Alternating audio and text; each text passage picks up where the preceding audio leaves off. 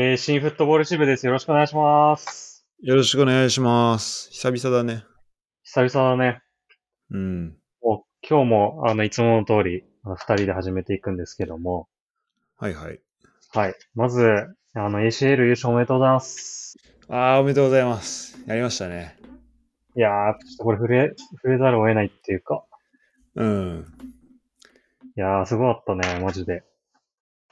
あれ、さ、最後取ったのはそれの直前か。だからもう、2、3週間ぐらい前ってことか。そうそうそう。素あも素晴らし素晴らしかったね。晴らしかった。その、前取ったのあれだもんね。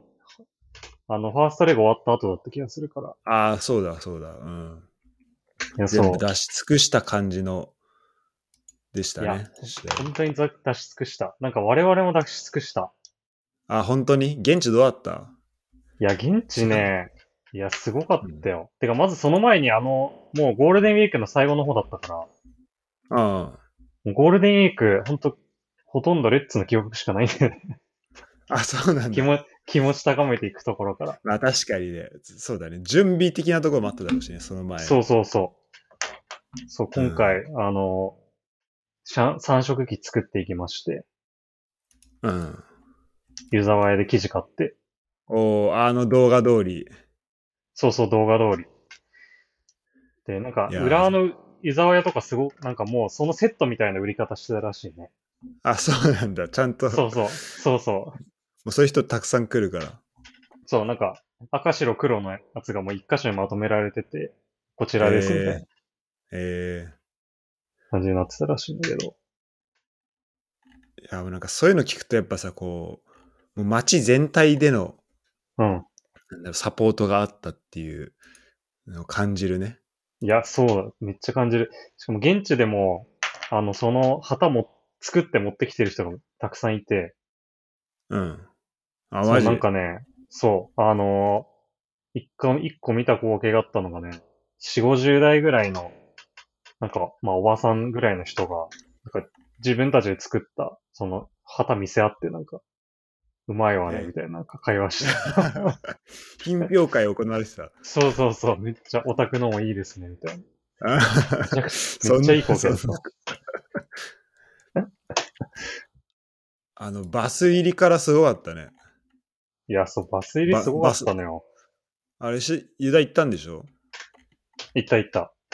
うん。最初、いちょっと上の方で、あの、コンコースみたいなところで見てて、で、す、すごい、もう、どんどんどんどん大旗持った人が入ってくるのよ。あの、1階の入り口のバスの入ってくるうん。うん。ところに。うん。で、すげえなと思ってちょっと写真撮ってたらめちゃくちゃ怒られて。動画撮ってんじゃねえよあ、言われた？言われた。めっちゃ怒られて。で、その後ね、あの2階にいる人たちをみんな1階に行ってサポートしようよみたいな感じで降りていって、ええ旗振ってたんだけど、いいや、や、すごかったね、あれね。すごかったね、マジで。もう、うん。奥さんと二人で行ったんだけど、本当に、なんか、レミ、レミゼラブルみたいなのずっと言ってた、横で。あ、奥さん。だってなんか更新みたいにしてたよね。あの、あれは何だそうったの？そうそうそう。いや、あれはね、なんか送り出した後に、席に戻るときに、あ、更新したんだ。そう更新して、あれ、やってた感じなんだけど。いや、すごかった。あ、レミゼか。す、す、いや確かになるほどね。マジでレミゼだった。うん。しかも、本当にでかい声出してんね、横で。みんな。うん。うん。すごいよね、本当ね。なんかもう、歌うとかじゃないもんね。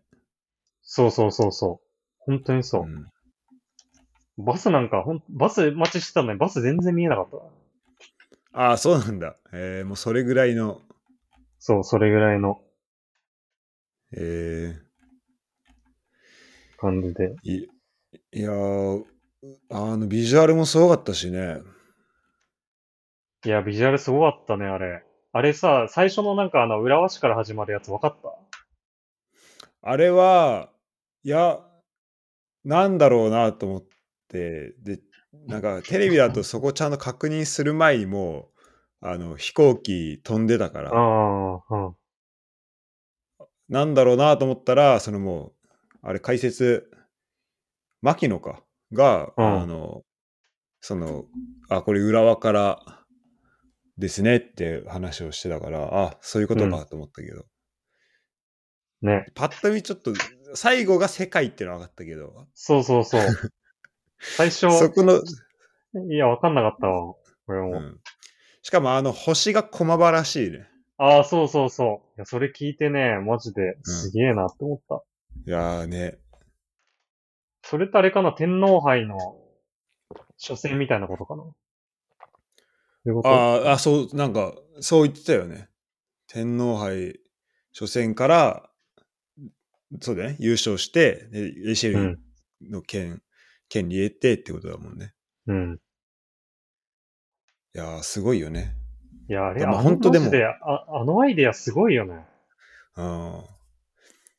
なんかさ、今までも、ね、すでにすごかったけどさ、うんうんうん。その、なんだろう、もう、ちょっと進化しすぎてて、手の込みようでちょっと、笑っちゃったもんね。すごすぎて。いや、ほんとほんと。うん。いや、あのなんか最初のさ、あの、浦和、えっと、ブリーラム、埼玉、リアード、ワールドか。うん。っていうのが、なんか最初に、あ、なんかあるなと思って、あ、でも、すごいな、こういう感じで、なんか記してんだと思って、そ、その時点で結構すごかったんだけど、あれを、なんかまさかビジュアルに使うとは思わなかったわ。あ、来た時に書いてあったんだ。そうそう、もうね、そこの旗旗は出てたね。なるほどね。そう、だから、あ、これ一周でもう、表してんだなと思って。そしたら 飛行機出てきて、そうそう地図。出てきて、そう。確かに現地いたらためっちゃ、いいね、ワクワクするね、それ。いや、すごいよね。あれ結構本当に世界でも見たことない。いや、ないない、あんなんないよ。よね。うん。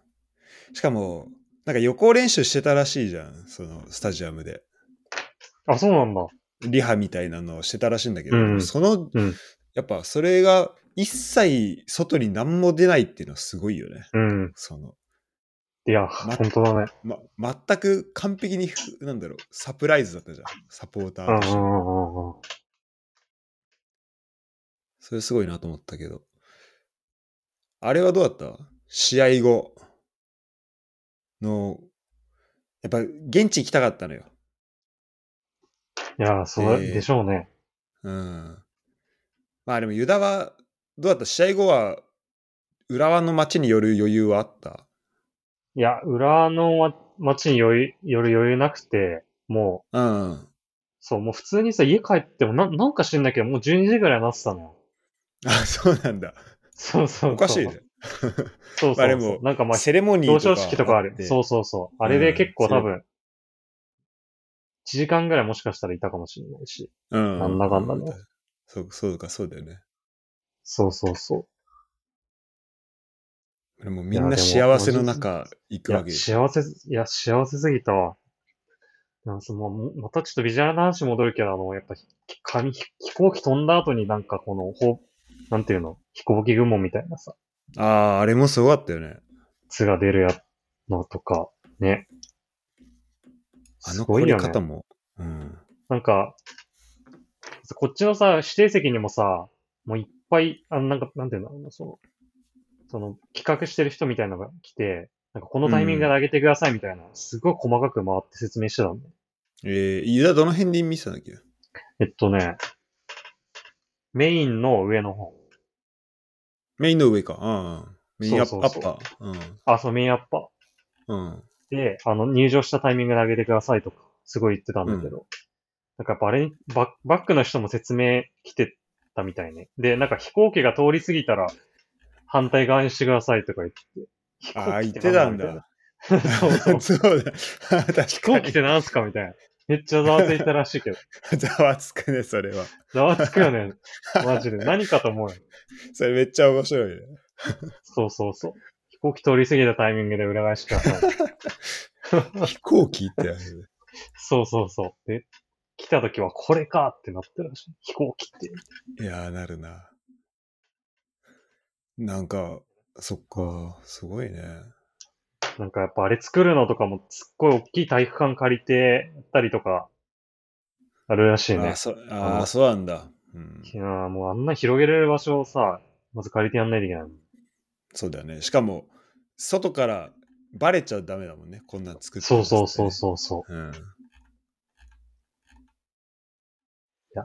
すげえわ。本当にすげえ。結構マジで世界一かもしれない。世界一だよ、本当に。うん。やっぱその、あの、アウェイに来たサポーターも含めて、うん。なんか、あの熱量と雰囲気をもう全部出せるっていうのは、すごいなと思うけど。でもそういう意味で言うと、こう、試合前に、うん。あのーなんか DJ はどうだった？あ、DJ はね、あ結構みんな、ほど、てかね、かなりね、全員で DJ 警戒してたもん。あ、結構警戒体制できてた。そう、それはね、めちゃくちゃ伝わってきて、うん。で、あの、なんか DJ 映るたびにすごいみんなブーイングしてたし、あ、そうなんだ。そうそうそなんか、あのーでもやっぱ結構 SNS とかで周知されてたじゃん、その、う。もう、おなんか DJ とか、まあいろいろあるけど、まあ、レッツのサポートの仕方をしようっていうね。うんうん。でもなんかこう、SNS だけだとこう伝わりきってない部分も、やっぱ、うん。まあ限界があるじゃん、その SNS がう伝わる部分って。で、なんか俺の、あの、知り合いで、さあの見に行った人いて、で、その人は、なんだレッツサポっていうわけではないんだけど、うん。あの、見に行った人がいたんだけど、で、そう、えっと、家族で行って、うん。で、やっぱその、ハーフタイムにこう、スマホライトやりましょうみたいなやつは、ああ。なんかこう、やっぱ知らないからさ。で、うんスクリーンにも、あの、で、出るじゃん。出てたらしいの、うんうんスマホ、うんうんスマホライトかざしてみたいな。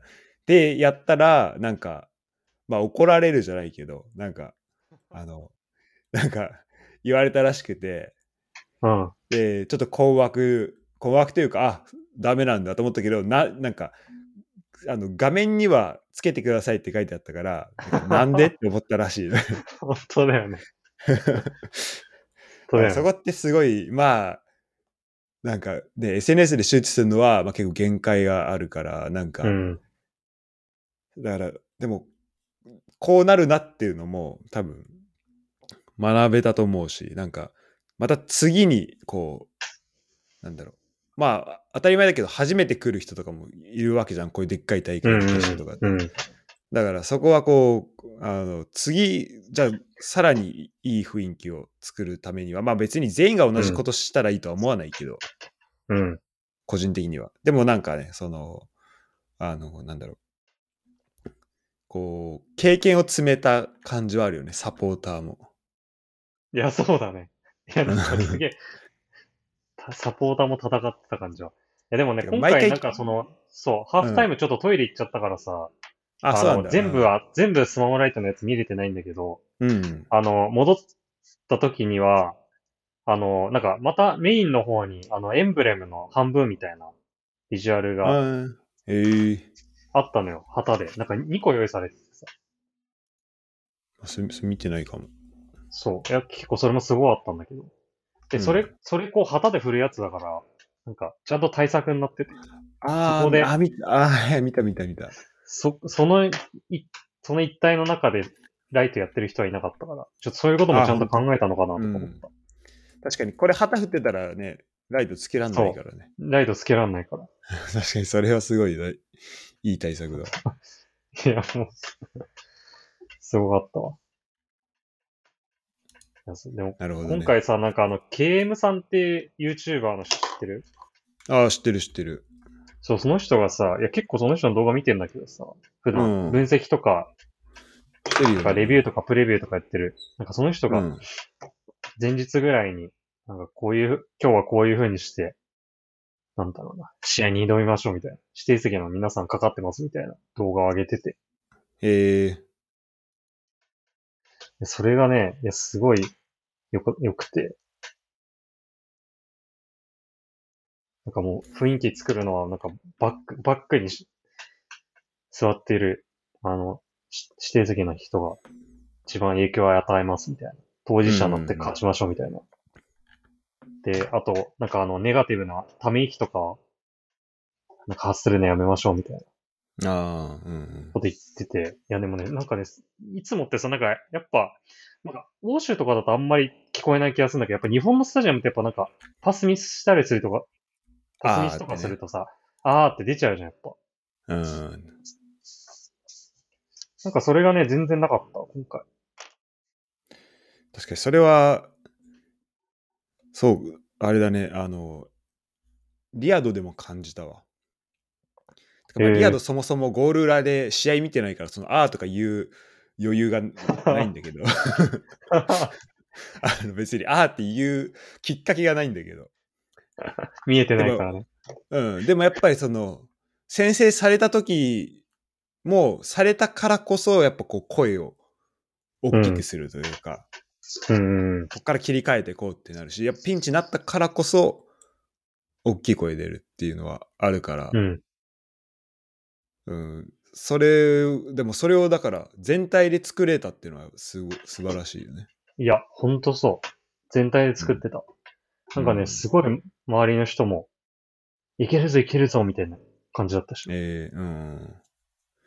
いや、すごかった。やってやっぱ、なんか80何分ぐらいの VR レッツはね、ほんと今まで聞いたことない。こああ、やばかったね。いや、やばい。やばかったね現地で聞いたらやばいだろうな。いや、本当に自分の声聞こえなかった。ああ、マジで。うん。なんか、跳ね返ってくる声しか聞こえなくて、なんか自分が何しゃってるってるかわかんないみたいな。うん。すごかった、あれ。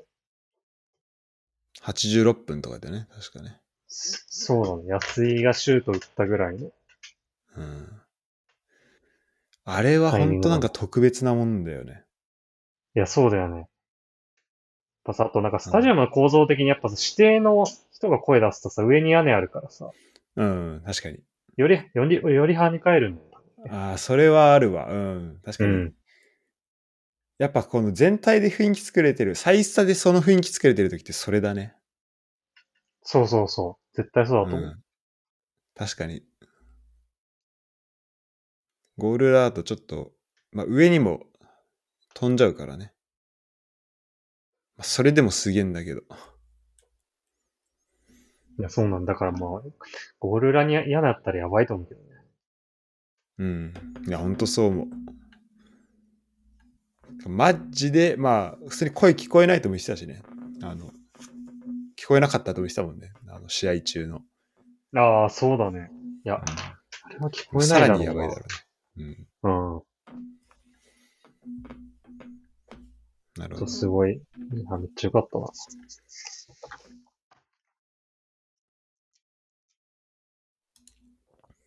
あこれでしかもめちゃくちゃ賞金を大量にゲットしたっていう噂もあるもんね。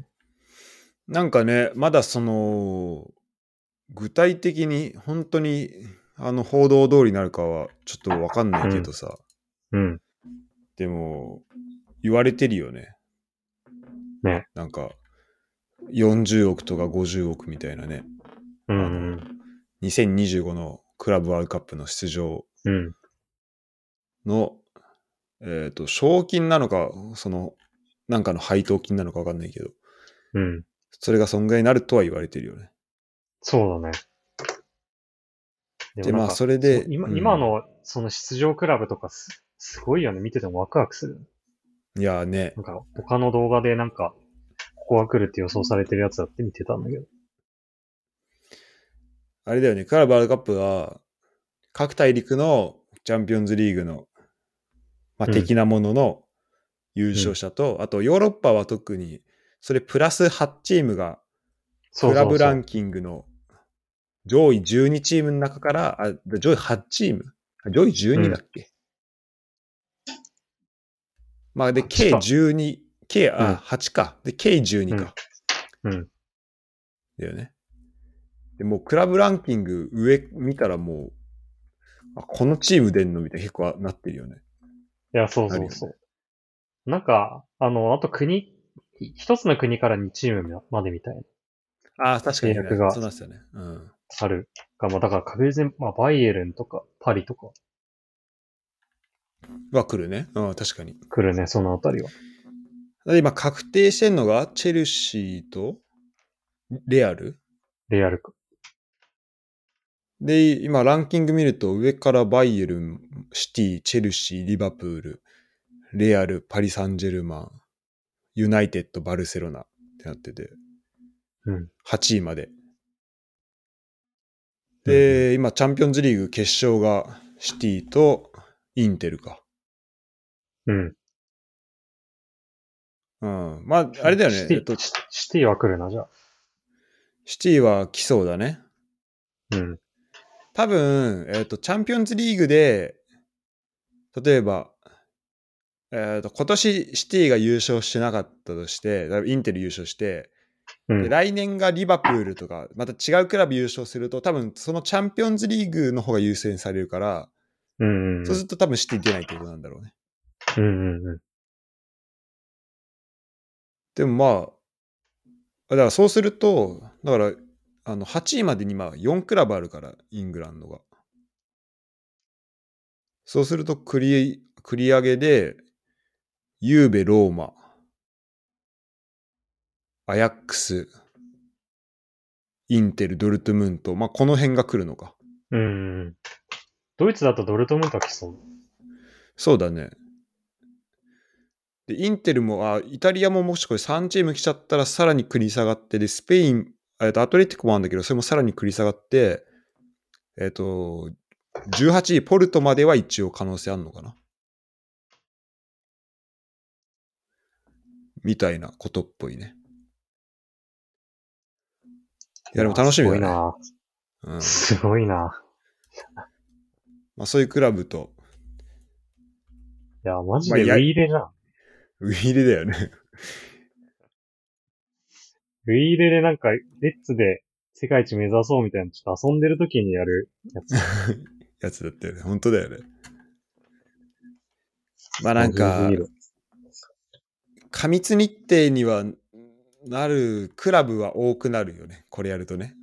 ヨーロッパ特に。うんそうだよね。だから結構1ヶ月ぐらい拘束する話になる。でしょ、多分。うんいや、最多で4試合ぐらいやるはずだから。リーグ止めてできんのかって話あるけどね。うん。まあだ、あれじゃない、逆にこの出場クラブ多いからこそ的な感じうん。なんじゃないかね。なんか、だからまあちょっと全体でそういう週を作れんのかね？ってなってるよ、なるよね。で、それこそ、うだよね。それこそ今日も秋春制の話だけど、なんか、あの、J リーグも今だって試合数増やす方向に向かってるじゃん。そうそうそう。チーム増やしてね。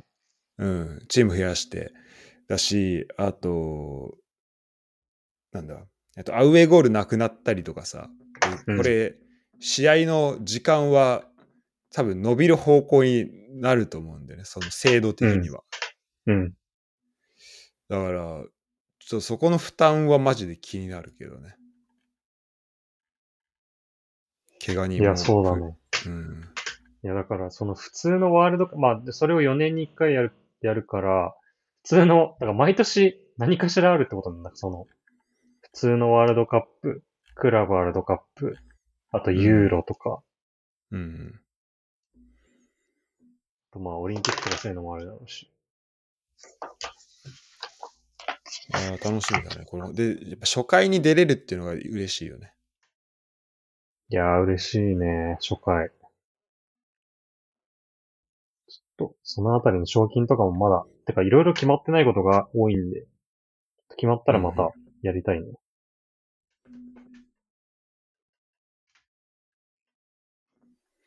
そうですね。これはまた、あの、ちゃんと決まった時とかに、はい。あれしたいですね。あ、で、ユダは、あの、もう決まってるので言うと、今年のワールドカップは来るの？クラブワールドカップは。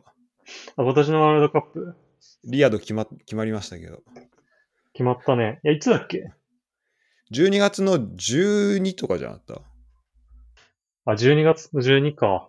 うん。まあ、ちょっとユダホラ毎年、やっぱ、あの、まあ、ちょっと12日待ちがね、あるから、ちょっとそっちで忙しいかもしれないけど、裏の大イベントが。大イベントがあるから、あそうですね。僕まだちょっと新婚旅行行ってないんで。あ、新婚旅行リアード。いいね。でも、いいじゃん。リアード行って、うん。まあ、決勝だけ見に行けなよ。で、その後ヨーロッパ行ってるじそうだね。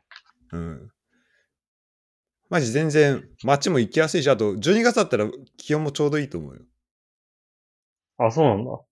うん。あの、よ夜涼しいぐらいだと思う。あ、いいな行きたいな12日から22日ってなってるから、で多分初戦は12日から多分やるわけじゃないと思うんだよね、レッツ。うんちょっとずらしていって、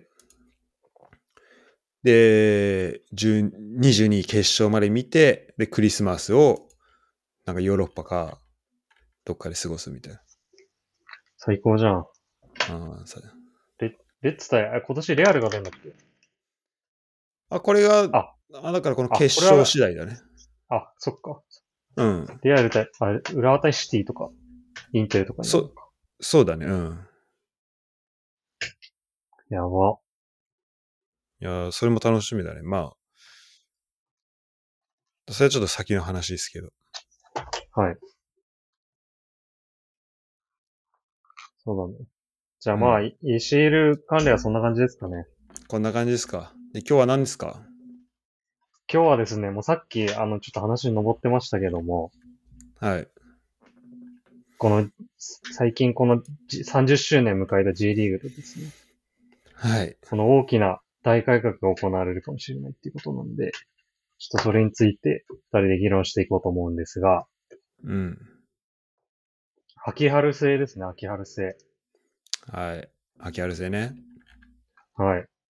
で、ちょっとまあそれについてちょっと話していくんですけど、うん。まず、あの4月の25日か。に、なんかあの、理事会っていうのはなんか毎月多分1回ぐらいやってると思うんですけど、J リーグね。はいはい。はい。で、そっから、あの、秋春戦について、具体的にもう議論を始めていって、もう年内に結論を出しますっていうのをまず発表しましてですね。はい。それをけそれが結構、あの、各紙、賑わしてたんで、ちょっとそれについて話していこうかなといううん。思っております。基本的にじゃあ、ユダからこういろいろ教えてもらえるって感じでいいのかな？そうだね。はい。はいで。その後ちょっと、いろいろメリット、デメリットとかあるんで。うん。こそのあたりをですね、ちょっと。しかも白沢のドイツで寒いところで死に見たりしてるわけじゃん。ちょうんうん。っとそれもね、踏まえてね、いろいろ聞きたいなと思ってるんで。はいはい。たまあ確かに秋春戦をやってるところで、そう。見てはいる、しいる、いるね。で、まああとそれと日本をじゃあそれに適用できんのかっていうところも含めてだね。うんうん。そうだね。っていうところでちょっと始めたいと思います。はい。で、まずちょっと具体的なスケジュールに入る前に、うん。まあ、なんでこんなことを考え始めたっていうところなんですけど、はい。ああ、そうね。の背景、背景とか、背景であったりとか、うん外部環境のところです。で、まず、まあ、一番大きいって言われこれはもう、J、これ J リーグが発表してるもの、もうそのままなんで、ちょっとまだ確定じゃないところもあるんですけど、うん。まず一番大きいって言われてるのがこの ACL のフォーマットの変更だね。ああ、なるほどね。うん。うん。で、まあ、具体的に言うと、まあ、今回の大会から、えー、レッツこの後、確か6月だっけ？確か、あの、プレイオフやって、ああ、そうだね。うん、もう、そう、新しい。8月ぐ、そう、8月ぐらいから ACL の、えー、なんかそのグループリートが始まって、っていうスケジュールになるんですけども、それがもう先行して移行するのは決定してしまってるっていうことです。うん。だからもう、ここの時点でもう、すでに J リーグのクラブの、J リーグのスケジュールとめちゃくちゃずれるんだよね。だから実際どうすんだろうと思って結構心配なんだけど。あ、その23、24に、うん、もう始まってる今シーズンとか来シーズンとか結構 ACL 出るチーム、チームむちゃくちゃなんじゃないかな。いや、そうだよね。てか、まあ実際今シーズンもそうだったもんね。あのいや、そうなんだよ。今回も、てか今回これもう秋春だもんね。じそうなんだよ。実際もう秋春、レッツ体験してるみたいなもんだからさ。いや、本当よ。だってかまあ、ねなんか結果的に2月じゃなくて5月になったから、まあ良かったけど、レッツ的には。そうそうそうそう。うん。確かにそうだよね。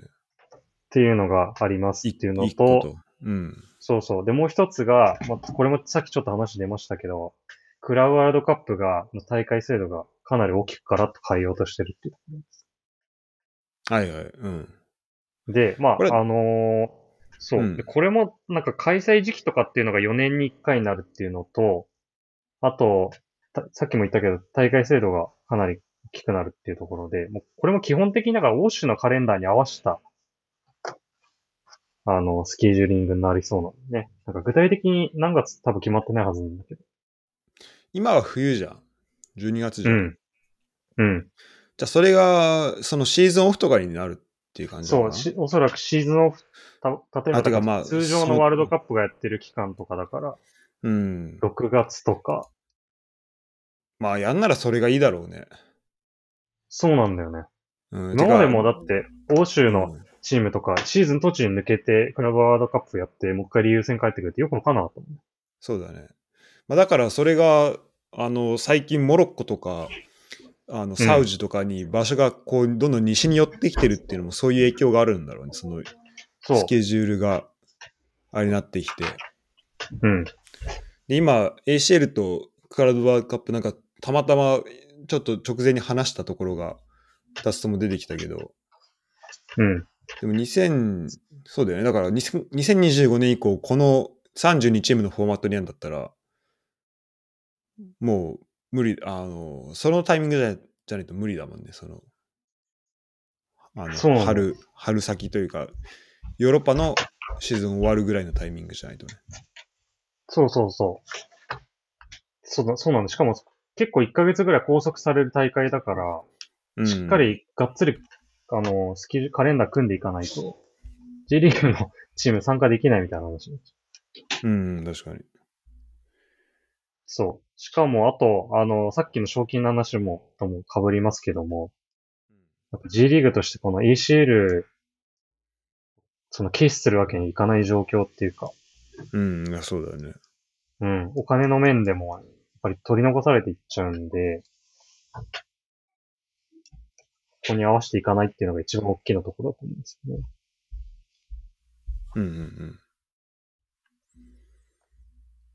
じゃで、あそことまあなんか、うん、そうだね、そこが一番大きくて、あとは、まあ、結構細かいところだと思うんだけど、なんか、国際 A マッチデーっていうのの開催時期が、まあこれもなんかかなり不正確でまだ決まってないみたいなんだけど、うんこれも欧州のカレンダーに合わせてまた変わっていくっていうのと、あと、なんかそのクラブ大陸王者大会っていうのもなんかこれもあ、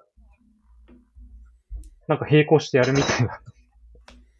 え？ーこれは、でもこ、うん。それどういうやつなの？いや、あの、毎年、今のクラブワールドカップみたいに、大陸王者だけが出る、ワールドカップ、ちっちゃ版みたいな。あ、そんなのがあんの？そんなのがあるらしいの。まあ、だからそれ、まあ、これもなんか検討段階だからまだわかんないと思うけど。それ新フォーマットのクラブワールドカップじゃないの？いや、なんかね、それも、なんかあるってなんかで見たような気がするね。あ、本当に？まあ、とにかくそういう、えーっと、国際的な大会、うん。てか、それのカレンダーがまあ、AC AFC 含めて、もう、とにかく全部ヨーロッパ、あ、違う、秋春になってるっていうのが背景にあるっていうことね。そうですね。もうん。う、だから、日本だけ、もう、あの、それに取り残されてしまう状況が、周りが着々と始めているっていううん、うん、うん。っていうのがまず大きな外部環境の変化としてあるのかなっていう。うん。で、なるほど。あの、それを踏まえてちょっとぐ、具体的なスケジュールなんですけど、はい。はい。どうなの？この、そこのちょっとスポーツ報知さんの記事のはいですね、はいはいはい。このスケジュール表がすごいよくできてたんで、見てみますかちょっ。とそれを、はい、はい。拡大してほしいんですけど。見える。見える。はいまず、じゃあ、現状のところ確認すると、まあ J リーグ2月下旬ぐらいにスタートして、そうだね。そう。で、えーまあ、そのままずーっとやって、まあ、11月の、まあ、まあ、下旬っていうか、まあ、中旬ぐらいか。まあ、それはちょっと、そうだねうん。まあ、年によるけどう。ん。そう、年によるけど、まあ、11月ぐらいに一応終わる。まあ、10まあ12月の初旬ぐらいの気がする。まあ、それぐらいにうん。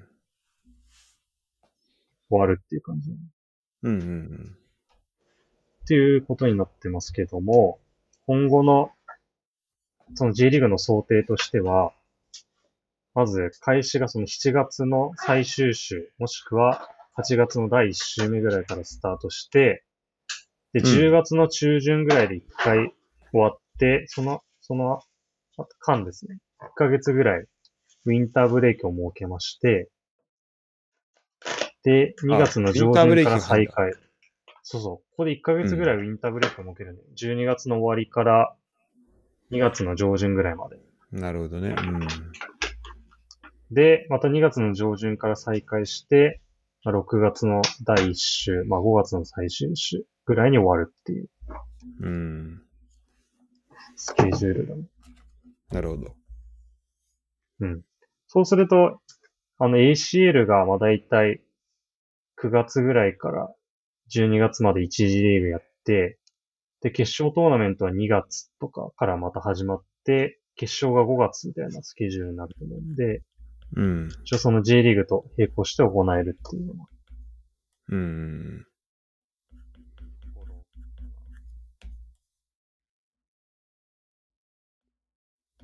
なるほどね。そう、だから意外とでもこれ見てみると、そんなに試合してるところが大きく変わってるわけじゃないんだよね、実は。えーっと、しごめん、試合してるところっていうのは？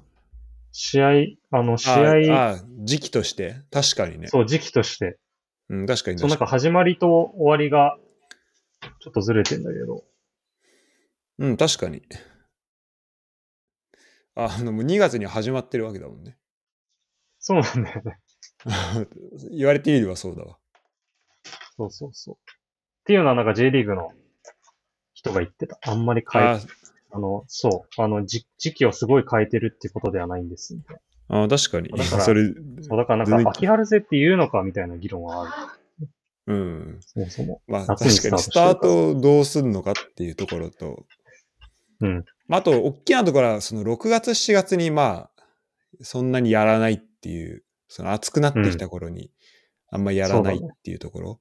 まあ、それで言うと8月も、とかも 思うけど、まあ、まあでもそういうことでね、7月にやらないっていうね、今のところは。うん。うん。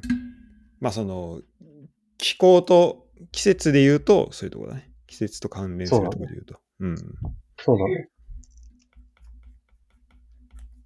はい。なんで具体的なスケジュールって言うとそんな感じかな。なるほど。はい。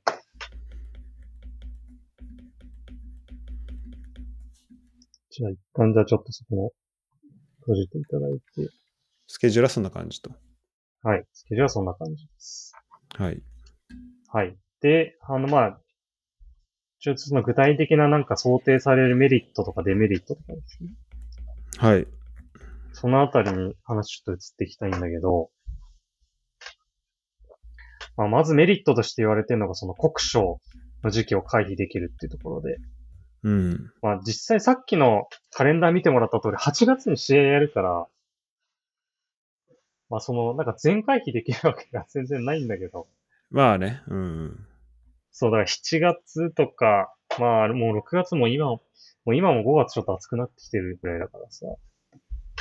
このまあでも、こ日の本、そう、そうそうそう。前のスケジュールだとこのフルで被ってたところを、そうそうそうそう。そこに開けれるっていうのはでかいよね。そう、ちょっとだけ減らせるっていうところで。うんうん。しかもなんか今のスケジュールだと結構夏場になぜか連戦みたいなことになるから。うん、そうだね。うん。シーズン開幕してからの時期だからそういったこともあんまないのかなっていううんうん。メリットとして。あるのかな。でもなんか今日のさ、福岡戦ですらもうなんか結構選手最後ヘヘドヘドじゃなかったうん、そんな感じしたね。なんかまあ ACL 疲れなのか暑さなのかちょそうそうそうっとあれだけど、ねでもここから7連戦、暑い中7連戦とか考えるとまあ大変だよ。うん。いや、そうなのよ。うん。だからまあ、単純にまあ試合の、まあ、質っていうか、パフォーマンスは、今よりも上がるんじゃないのかなっていうのは、あるよね。その国賞を要因とするものに関しては。うん。あとまあ、もう一個はまあ、各国のカレンダーとの整合性っていうところで、これもまあさっき言ったみたいにその ACL の時期に合わせられるっていうところと、そこからまあクラブワールドカップに出場して、まあ賞金を獲得してビッグクラブを誕生させることができるっていうところ。G リーグとしてもなんかあの、賞金をさ、かなり今回増やしたりとかして、うん、なんかその、ビッグクラブをつなんか1、一2チームぐらい作ろうとしてるっていうのはなんかちょっと感じるよね。ああ。そそれは、えっと、野々村さん、野々村さんもなんかそういうようなこと言ってた。いつだうん。うん、なんかこう、どのチームも拮抗してるっていうのはすごい G リーグのいいところだけど、うん。なんかリーグを引っ張るような数チームはやっぱ必要、そういう存在は必要だみたいうん、なるほどね。な。うん。ニュアンスのこと言ってたんで、そういった意味でもやっぱ、そういった賞金のことっていうのは必要なのかなっていうのはあるよね。まあ、すこういう主張があるわけね。そうそうそう、こういう主張が。うんそう、まあ、別にそれがなんか正しいかとかっていうのはちょっと置いといて。うん。はい、うんありがとうございます。はい。で、あと、まあ、もう一個が今一番大きいのが、多分この、あのー遺跡のところだよね。うんうん。その整合性あったところってで、そうだね。まあそうだよね今までだったらその J リーグがシーズン終わったタイミングはまだ欧州のその冬のウィン、あ、な、冬のウィンドウか。うん。で、欧州が完全にシーズン終わったタイミングでは逆に J リーグはなんかその中間的なウィンドウしか空いてなかったから、うんうん。その、まあ、J リーグでよくあるのがその途中、シーズンの途中ですごい有力な選手抜かれてチームはもう壊れちゃうみたいうんうん。だってちょっと防げるよね。レッツなんて2015、16とかもう、うんなん。か、夏に原口関根、あ、16いやじゃないそうだよ。ねなんか、毎年あったもんね。いや、そうだよ。もう原口いたら絶対優勝できたじゃん、あの年。いや、本当だよ。とかね。まあ、去年の上田、去年の上田康。あね。そうそうそう。まあ、もちろん、そういう、なんだろう。多分スケカレンダー関係なく、そういうリスクがあうんる、力関係にあるリーグではまだ全然あるから、あるんだけど、うんでもやっぱこう、シーズンの途中とか、あと今回も、なんだろう。なんかまあ、キャンプ中に抜けちゃったりとかさ、なんか、そうそうそう。もあるしね。で、直前まで来れるか分かんないみたいなのも起きやすいし、まあ、その、どれだけこのスケジュールの整合、カレンダーの整合性とこう関連してるか分かんないけど、まあ、ちょっとうん心当たりは結構あるよね。そうだよね。そう。しかもあの、欧州のクラブもやっぱりさ、あの、夏場に基本的な補強を完了させるはずだから、うん。そこでやっぱり日本人一番当然、なんか理想に上がってくるはずだよね。うん、確かにね。まあ、ふ冬場の補強って基本的にはまあ、応急処置っていうか、うん。足りないところピンポイントで取るって感じだと思うから。そこで抜けちゃうっていうのは。確かにさ、っていうの今回、あの、やっぱ MPG、その、プレミアのファンタジーフットボールやってても思うけどさ、うん。やっぱこう、最初ってスカットが読めないからさ、なんうか、ん。うん。あの、結構、やっぱイングランドのクラブとかにも、なんかいろんなメンバー試してやってるんだなっていうのもわかるじゃん。そういうところでやっぱチャンスをこうつかめるとこあるけどさ、やっぱこう、冬のウィンドウの後とかだと結構もう、うんなんだろう、順位決まったり、なんだろう、順位というかそうそうそこう、ね、目指す順位というか、こう、目標がある程度、あの、修正された後だから、後だったりさ、あとスカットももう信頼されてる人とかがさ、こう、うん決まってるからさ、もうなんか、うん。即戦力、求められるこの戦力度合いがこう変わるよね。冬移籍だと。いや、変わるね。そうそうそう。そうなんだよ。まあ、チーム出来上がってる中だし、だから馴染むの大変だしね。はい。日本人選手が行くとして。うんうんうん。そう。で、あとね、あの、なんか、西がね、西大吾が YouTube で言ってて、はい。なるほどなと思ったんだけど、この欧州に自分が、日本人選手が移籍したいってなった時に、このカレンダーが合うと、あの、向こうの、この夏のキャンプとかから参加できる可能性が出てきて、ああ、なるほどね。確かに。そう、いとそれはめちゃくちゃでかいなって、西大吾が言ってて、確かになと思った。自分から売り込んで、そこで実力証明して、契約っていうケースがどんどん増えていくうんうん。気がするから。確かになんか、昔だとさ、なんかレッツから相馬っていたけどさ、うんうん。一回さ、その移籍した時、確か記憶の中で覚えてるのが、もう先に契約解除して、そこから練習参加して、ポルトガルに移籍したのよ。ああ、ポルトガル行った時そうだったんだっけ？そうそう、そうだった気がする。どうしても欧州行きたいからっていうふうに。うーん。やっぱり契約の関係とか、マーケットの関係で多分そういうことになる気がする、ね。なるほどね。うん。だから、まあ、もしかしたら今も一緒かもしれないけど、ちょそういうこともしやすくなるのかなっていうのと、あと、単純にもう、今出る話ばっかりしてましたけど、この来るっていうところで言うと、欧欧州の有力選手を獲得できるようになるかもしれない。うんうんさらにね、こう、人の動きが。そうそうそう。向こうで契約満了とか構想外になった人をうん。自力が取れるみたいなうん。フリー席で。かもしれんということね。そうね。っていうのがなるほど。メリットとして。まあちょっとこれもメリットもデメリットもちょっと混在する話なんだけど。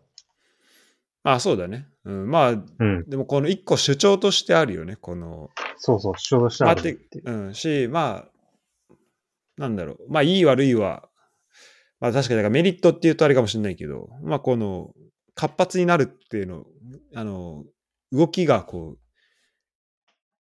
起こしやすいっていうのはあるよね。い選手のね、うん。そうそうそう。っはい。ていうのがまあ、一般的に言われているメリットかなっていうところと、うん。で、次にそのデメリットなんですけど、はい。まず1個目がもうこれもう一番大きな雪問題。はい。これはね、こねなんかさ、あの、なんか、他の記事で読んだけど、世界のトップ10ぐらいの、あの、せあのなんだっけな、雪が多い地域に、だから日本が3、4個ぐらい入ってるらしいね。あ、そうなんだ。いや、まあそうだろうね。そう。青森とか、札幌、札幌とか北海道とか、そこら辺で。いや、だからその雪多いし、その練習とか試合、まあもしできたとしてもサポーターどうすんねんみたいなうん。話がやっぱ一番大きな。まあ、最近なんか新潟のサポーターとかから横断幕でしたけど。うん。なんかカターレとかからもでしたね。あ、でした？うん。うん、でしたね。富山。いやー、これが一番あるかな。なんか、ああの、今でもさ、2月にシーズン開幕してるからさ、うん。あの、山形とかどうしてんだろうと思って、ちょっと日程とか見てみたんだけどさ、うん。最初のやっぱ5試合ぐらいはずっとアウェイっていう。感じになってるみたいね、今でも。そうだんよね。そう。それで3月ぐらいからようやくホーム戦始まるみたいな。だからそれまでずっと遠征みたいな。なるほどね。まあ、これはでかいよね。これでかいよね。サポーターも、さ、どうする？だそんだから、聞きたかったのがさ、あの、ドイツもめちゃくちゃ寒いわけじゃん。うん。みんなどうしてんの？でも、ヨーロッパって、てかまあドイツで言うと、あとまあフランスもそうだけど、雪って全然降らないのよ。その、あえっ、と、ゆドイツはもしかしたら、その南部の方行くと山とかアルプスあるから、あ、うん。そっちは降んのかもしんないけど、でも少なくとも、あの、降雪、雪が降るから、うん。どうこうみたいなのは、ほぼほぼ聞いたこと、じゃあちょっと、まあ俺もそんな分です詳しくないけど、あんま聞かないかな。で、インーグランド、やっぱ雪よりも雨はふ降る。てか天気は悪くなるけど、うん。うん。で、やっぱ日本ってそういう意味だと特殊で、まあ海沿い、海海があって山が、その、なんだ、えっ、と、列島の、まあ列島というか本州の真ん中突っ切ってて、うんみたいなところで、やっぱこう雪で、特に日本海側だよね。うん。が、もう雪が降りやすくなってる。で、新潟なんてさ、まあにまあ、北海道でも、まあ、緯度で言ったら、えっ、と、まあ、場所にもよるけど、まあなんか、ドイツとか、うん。あと、まあ、なんと、な、確か南都と函館が同じ緯度ぐらいだったと思うんだよ。ああ、そうなんだ。でも、南都なんて全然雪降んないし、へえ。で、またもうちょっと北行ったらね、イングランドと、まあ、札幌とかその辺が一緒かもしれないけど、その、で、多分北海道最北で多分緯度45度ぐらいだけど、多分、うん。そこと同じぐらい雪降るとこを探そうと思ったら、多分ノルウェーとかいまで行かなきゃいけなくて、そうすると緯度60度とかなってくるからさ。だから、その、全然こう天気、なんだろう、寒さとかは比べられるかもしれないけど、うんやっぱ。その雪、雪だよね。そこがね、全然違うと思うんだよね。なるほどね。うん。新潟なんて緯度38度とかで、あの、こんなに雪降る街他にあんのかなってちょっと思っちゃうね。ちょっと調べてみるけど。多分だ、相当特殊だと思う、この。いやー、確かにね。うん。あそうだ、日本、そうなんだよ。まずその前提として、こんなに酷暑な地域があって、うん。かつ、こんなに雪降るところがあるって、ね、一つの国にあるからもう大変なんだよ。議論が。そう。だって今、YouTube じゃねえや。ウィキペディアで、えっ、と、北緯38度線のくやつ出てんだけど、まあ、日本だと新潟ね。新潟、山形、宮城。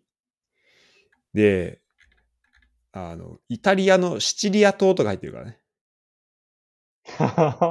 で、アテネ市内とか、アテネとか、トルコ、イランとか入ってるから、まあ、トルコ、イランも、あの、場所に、てか、トルコは、なんだろう、すごい東の方行くと山とかあって結構寒いらしいけど、でもね、だから、全然こう、北緯、緯度で言うと全然こう、やっぱ特殊だと思うね、その雪。なるほどね。うん。そうね。だからそう、だそうんの質問に答えると、うん、あまりその雪問題は少ないと思う。ヨーロッパのその主要リーグでは。確かになんか雪降ってるのは見たことないもんね。なんかすごい寒そうにしてるのは見るけど。そうそうそうそう。けど雪降ったらもうニュースになるぐらいの感じだと思へえう。大雪、大雪の中試合してって多分、あんまないよね。でもさ、その寒さで言う言っても、試合見てるときはめちゃくちゃ寒いわけでしょ？試合見てるときはめっちゃ寒いね。そそれはそう。やっぱり。それはそう。うん。なるほど。そう、だから、あと、まあ、この雪じゃないけど、うんと、その、サポーターのところで言うと、やっぱこう屋根がないと 結構きついと思う。ああ。っていうのはうん。やっぱヨーロッパのクラブって、まあ、4部とかのチームでも結構ちゃんと屋根あるけど、うーん。とこ多いけど、あの、で、やっぱその寒い中、まあ、雪ふ、まあ、雪降ったら、そのインフラが多分ダメになるから、そのうん。スタジアム行けないという問題はあって、で、まあ、うんヨーロッパはそれはないんだけど、うん。あ少ないんだけど、さっきも言ったように。ただ、寒いと、寒い中で、で、屋根なくてびちょ濡れになりながら、あの、寒い中見たら、100%、120%風邪ひくから、でしかも、まあこれもまた違う、その日本のスタジアムの、まあ一個、なんだろう、困難というか問題であると思うけど、あの、なかなかこう、街の中心部にスタジアムないっていう問題はあるじゃん。そうなんだよね。だから、もうびちょ濡れのまままた結構長い時間かけて帰んなきゃいけないってなった時に、や、やばいよねってなるよね。そうなるとね。いや、そうだよね。確かに。ね、サイスタとか寒いんだよな。なんか、そうで、あの、去年かな、きょ 去年かな、あの、その前か。一回最終節、だから12月の時見に行った時あるんだけど、うん。もうね、あと風吹くし、寒すぎて、そうだよね。もう、あみんなね、コーヒーを求めて、長蛇の列できてた。それこそだって12月、あ、てか決勝も寒かった、あの、風強かったでしょ。風強かった。まあ、さんまあ、あまあそうだね。まあ、あそその時はまあ、寒くはない。風ぐらいだったから、うんそう、寒くはなかったけど、まあちょっと羽織ればいいぐらいだったけど。そう、思う。あのさ、まず、サイスターは、まあもちろん、すなんだろう。あの、さっきも言ったように、まあ、すごい好きなスタジアムだし、とか、いろいろ、あの、見やすいし、とか、いろいろあるんだけど、うんうん。でもやっぱあのね、ゴール裏に、えっ、と、屋根がないこと？うん。と、あと、まあ、あの形状なのか何なのかは分かんないけど、メインアッパーで見た時の風がえぐいよね。えぐい。なんか港いるのかなってぐらいのもう、バンバン風吹いてくるもんね。竜巻みたい そう、なんか、で、ほんと木枯らし、やばいよね、冬のな。いや、本当なのよ。うん、確かに。いや、そう。いや、それもね、や、あとまあ、高校サッカーとかもさ、もう1月にやってるけど、まあ寒いんだよね。いやー、そうだね。確かに、そこは考えないといけないなとは思うよね。うん。うん。そうだね。いや、そう。でもその、サポーターのところで言って、まあアウェイの人は来れんのかっていう、本当にあるよね。ホームの人はなんとか行けたとしても。うん。うん。じゃあそういう、えっ、と、降雪問題が一個あると。そう、降雪問題が一個あっうんて、まあもう一つは、そう、あと、新卒選手問題。はい。これがあの日本のカレンダー的に4月入学、3月卒業になっちゃってるんで、うん。そして今のままで言うと、えー、もう卒業してるけど、合流するタイミングが、とかちょっとどうなるのかわかんないんだけど、シーズンの終わり際もしくは、少し経った、あの、新シーズンからっていう感じになるのかな。さっきので言うと、えっ、と、ここか。だから、えっ、と、ウィンターブレイク明けたシーズン後半戦の途中から入るのか、半年待つのかみたいなことだよね。そうだね、そうだね。うん。半年待って新しいシーズンからがっつり行くのか。なるほどね。うん。まあ、これがね、そこはなんか、特うん別指定選手とかでなんか試合出れたりとかそういうのは大丈夫だと思うんだけど、うん。そのなんか、ちゃんとチームに馴染めんのかとか。そうだね。うん。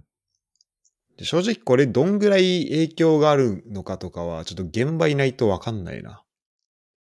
うん。確かに。なんか、でなんだろう。はずれてた時期に入ったからこそ起こるいいうん影響とかもありそうだしさ。うん。まあ、クラブ的にはそこはこうハンドルなんだろう、こう、処理しづらい部分では、悩みの種になる部分で間違いなくあると思うけど、今までとやり方も変わるし。うん。ただ、そこがどれぐらいいいのか悪いのか。でも確かに、新しく入ってくる選手としては、ちょっともう、チームある程度出来上がってる状態で、うん入り込みづらいみたいなのは、ちょっと、あるかもしれないよね。でも逆に、うん。だから、だその、し新卒で、てか内定するタイミングとかも確かにちょっと、どうなってくるのかなっていうのは、思うかな。うん。でもあ、でもあれか。普段だったら、なんか10月ぐらいに決まるっていうじゃん。決まるね。だから、でもリーグ始まってて、なんだろう。クラブもそれぞれの課題とか欲しいところみたいなのがちょっと決まったところで、こう、まあでも、まあそれし即戦力が入ってくる前提だけど。で、4月にうん。入ってくる。だとちょっと遅いのかな。それはそれで。まあでも、まあそういうのも含めてちょっと、あの、そうだね。考えなきゃいけないところではあるよね。こう新卒、新うん、卒の選手。そう。だまあ大学で言うと、強化指定みたいなのがすごい増えるのかもしれない。在学中に試合みたいな。あうん、なるほどね。増えそう。だなって。まあだから、そう、これもね、デメリットって言っちゃってるけど、なんか、一般的に言われてることなんで、違いにデメリットかっていうのがあるんです。一応変化としてあるはいはいはい。っていうのがまずあって、あと、まあもう一個が、まあ、ウィンターブレイクを1ヶ月くらい、かな、うん想定されてるスケジュールって12月終わりぐらいからまあ1月いっぱいぐらいをウィンターブレイクとして取るって言われてるんで、日程的に大丈夫なのかっていう、過密日程問題ね。上瀬に行ってね。うん。そう。しかも、あの、来年度から J リーグ20チーム制になるんで、いやーね。よりその過密日程に拍車がかかるっていう。てかもうさ、これ、秋春制はまだわかんないけどさ、もう20チーム制は決まってるわけじゃん。そこれは、これはなんで20チームにするのかちょっとちゃんと理解できてないんだけど、これなんなんでかは知ってる？う。あ、これね、あの、うんあの、なんか、野々村さんがこれも YouTube で喋ってるやつ聞いたんだけど、はい。その、まあ、G リーグの認識としては、今 J リーグ、J1 で戦えるチームっていうのは、ちょっと昔から変わって、まあ25チームぐらいあるんじゃないかっていうなるほどね。うんうん想定みたいなんで、昔は、あの、十何チームぐらいしかなくて、だからよく、あの、よく言われてたのが、その、プレイオフで上がったチームがダントツでそうだね。J1 最下位になってまた落ちちゃうみたいなのがあって、うんうん。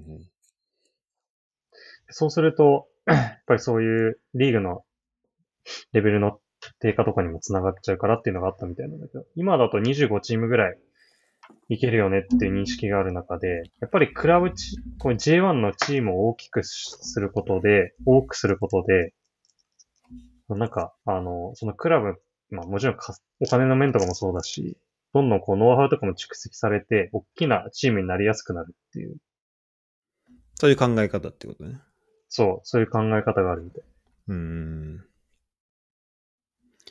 まあじゃあ、まあ、じゃあちょっと、そっちはそっちでまた議論するとして、まあじゃあ20チームにするっていうので、上水日程がかなりあると。うんそうだね。うんでさ、今のブンデスもお同じ感じで、かなり長めにウィンターブレイク取ってるじゃん。はいはいはい。多分同じ時期ぐらいに。そうだね。ウィンデスも結構長いんだよね。うん。で、ブンデスは、でも、チーム数がその他のプレミアとかと比べて少ない確か。18、そうだね。そだからそれこそ確か、うん、J リーグと一緒だったと思うよ。そうそうそう。だからまあ、だからこそ可能と言われているところもあるんで、うん。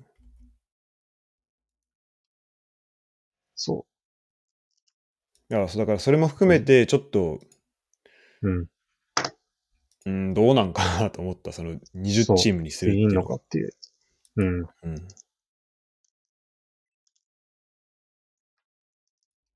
なるほど。っていうのが言われてるやつですね。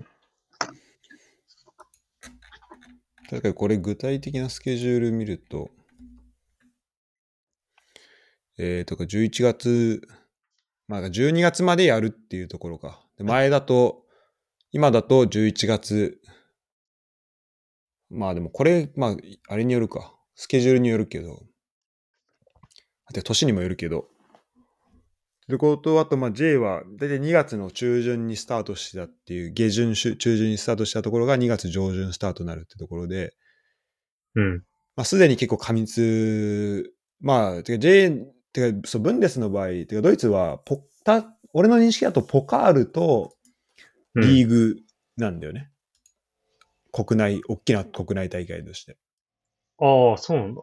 うん。で、多分リーグカップとかがないんじゃないかな。ちょっと、うーん。これ、確かに聞いたことないかも。うん。でさ、まあ日本もそうだけどさ、もうイングランドとかは、うんもうわけわかんないぐらいあるじゃん、カップ戦。あるね。で、日本もさ、まあ、天皇杯、ルヴァンってあるわけじゃん、うん J1 だったら。うん。だから、あの、過密になるよね、その、20チームにしなくても。いや、そうなのよ。で、まあなんかルヴァンは大会方式を変えるらしいけどね。あ、どうなんだっけ？なんか一発勝負みたいなトーナメントに。ああ、全部？へえ。うん。あまあ。天皇杯的な。なるほどね。そう。だからまあ、その分は減らせるかもしれないけど。なんか、うーん。オッケー。なんかちょっと、そうするとあれだね。まだ天皇杯、なんか若手を育てていくみたいなのが、ちょっと天皇杯、で若手に機会を与えるみたいなちょっと天皇杯だけになる可能性はあるそうなんだよね。ってことだよね。まあ、ルヴァンのルヴァンののグル出場クラブステージは結構大事だったからね。そうそうそう。てか、それをなんか、ただ整合性取るためだけにそれやってんだったら、そう、す 出場試合の。ちょっと、なんか、本末転倒感は感じるけど、ちょっとまあそこはちゃんと調べてないので、一旦、すちょっと今思ったことだけ言っといて、えっ、と、秋春製の方にちょっとフォーカスしますか。そうだね。はい。はい。あの、これでかい問題。っていうのが、そうだね。っていうのがちょっと今、あの、ざっと言われてるこのメリットとデメリットのところなんですけど、うんうん。で、実際に今、その、WE リーグ、女子のはいはいはい。サッカーのリーグはもう、秋春戦に移行してまして、うん、そうだよね。そうそうそう。で、もうい確かに多分1年ぐらい、1シーズンやってるはずなんで、なんかそれで、どうです？これこういうふ現状ですみたいな記事がちょっと面白そうなのあったんです。そこにちょっと貼ったんですけど。ああ、これは気になるね。うん。うん。そうね。だから、その、この記事に書いてあるところで言うと、うん。ちょっとクリスマスの大雪で、ちょっと数試合中止になっちゃったっていうのが、やっぱり起こりましたねっていうのが、おー、ほんとだ。うん。これは中止になったの？あ、延期、あ、ねカッコ延期って書いてある。うん。なるほどね。うーん。っていうのがあったのと、あと、なんか WE リーグでよく言われてるのが、ウィンターブレイクが確か結構長めに取るんで、えー、あー、シ。ーズンの流れが、そう、シーズンの流れが、本当にそこで切られちゃうから、うん。うん。見てる人的にもどうなんだっていう話は。確かに結構長いね、これ見ると。長いんだよね。ほんと2ヶ月ぐらいあるの、多分。えーと、10月から6月までに22試合で、そうだね。これ見ると、これ、あ、ごめん、これ、これウィリーこっちか。そうだね。うん結構長いね。2ヶ月ぐらい。そうそう。だからもう、またキャンプみたいのやって、体作ってやっていくぐらいのイメージだよね。うん、そうだね。うん。っていうところで、まあ、あの、J リーグの場合は多分、そこまでの、まあでも1ヶ月ぐらいだ、1ヶ月ぐらい空くとどうなるんだろう、チームって。だからまあそのワールドカップの、あれ、あの期間みたいな感じになるんだろうね。うんそうだね。どうなんだろうね、確かに。その間って。うん。でも一回前しっかり休んで、もう一回体を作っていくみたいになる。うん。そうすると、まあ、ちょっと見てる人からすると、まあ、質もちょっと難しいところもあるのかなっていうのはそこに書いてあった。なるほどね。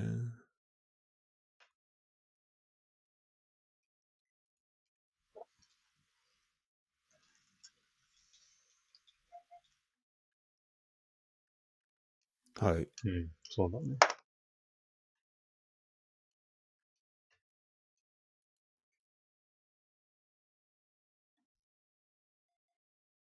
こん,、はい。こんな感じですか？そんな感じ、そんな感じですね。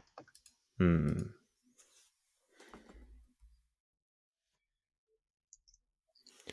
なるほど。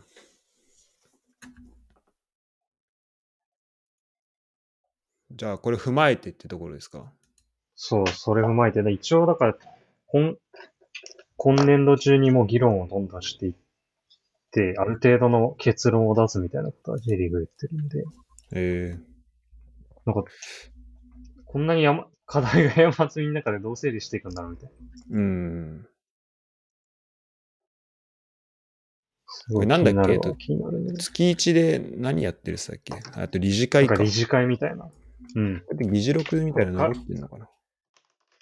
各クラブの、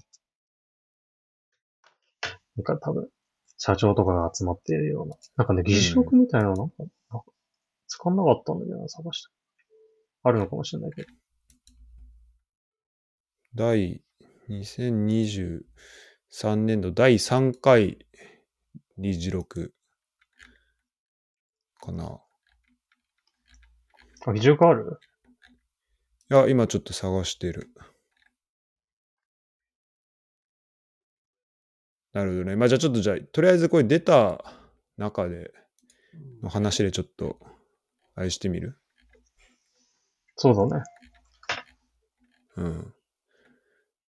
あ、えっ、とね、第4回で喋ってるかもな。4月25日。はいはいはい。ちょっと、えっ、と、リンク貼っときますね。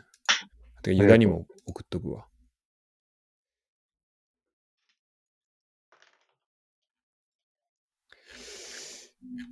あ、ただ、なんか、議事録の PDF とかはちょっとまだ見つけられてないかな。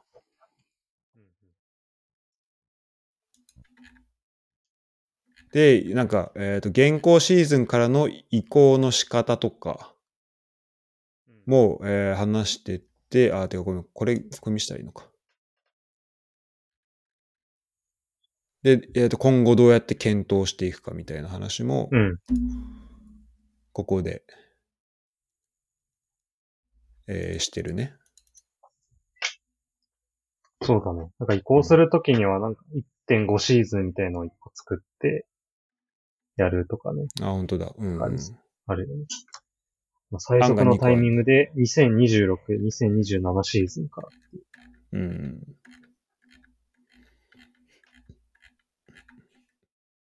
なるほど。ちょっとじゃあこれまた読んでみて。まあこれ、俺らこれ話すのも別にこれ一回で全部話しきんなきゃいけないってことじゃないと思うんで、うん。あの、いろいろ、まあこれをきっかけにどんどん考えていけたらなと思うんだけど、そうだね。ユダ的にはどうすか？今まではここまで話してて。ああ、そうだね。でも、やっぱ日本の環境で夏にしサッカーするべきじゃないのっていうのは、単純に感じる。うん。夏場、いくら、あの、夜にやるとしても、もうなんか、違うスポーツになってる試合もあるぐらい、そういう感じも見、見えるぐらいの時あるし、うん。なんか、思い出すのはなんか2社の時の夏とか、そうだね。本当にコオロキ、コオロキ しか動けてないみたいなうん。あったよな。記憶あるし。まあ、本当に、まあ、戦い方が、まあ、なんかそういう、まあ、戦い方変えないといけないとかっていうのは、まあ、どのチームも一緒だから、うん。別にそれがどうこうっていうことはないかもしれないけど、単純に、選手の健康的にも心配だし、そうだね。うん、そこは優先されるべきなのかなとはちょっと思う。うん。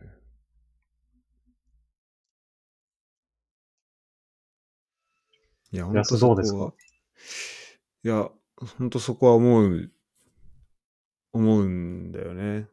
で、今聞いてて思ったのは、えっ、と、まあなんかで議論の方向性としてもやっぱ、二つ、二つのところはこう重なった、あの、まあ対立というとあれだけど、こうぶつかってるコンフリクトがちょっとあるのかなと思ってて、考え方として。それはやっぱこの外を見ていくのか、それとも国、中を見ていくのかっていうので、まあだから海外と合わせるのか、うん、それとも、えっ、と、国内を、まあ、それともじゃなくていいんだけど、まあ、国内を、国内の、その、まあ、今だったら J リーグ、えっ、と、その J3 までがだから来年で60チームになるんだよね。うん、だそこを、まあ、そこも含め、その国内の、まあ、J1 を一番上とした、こう、何？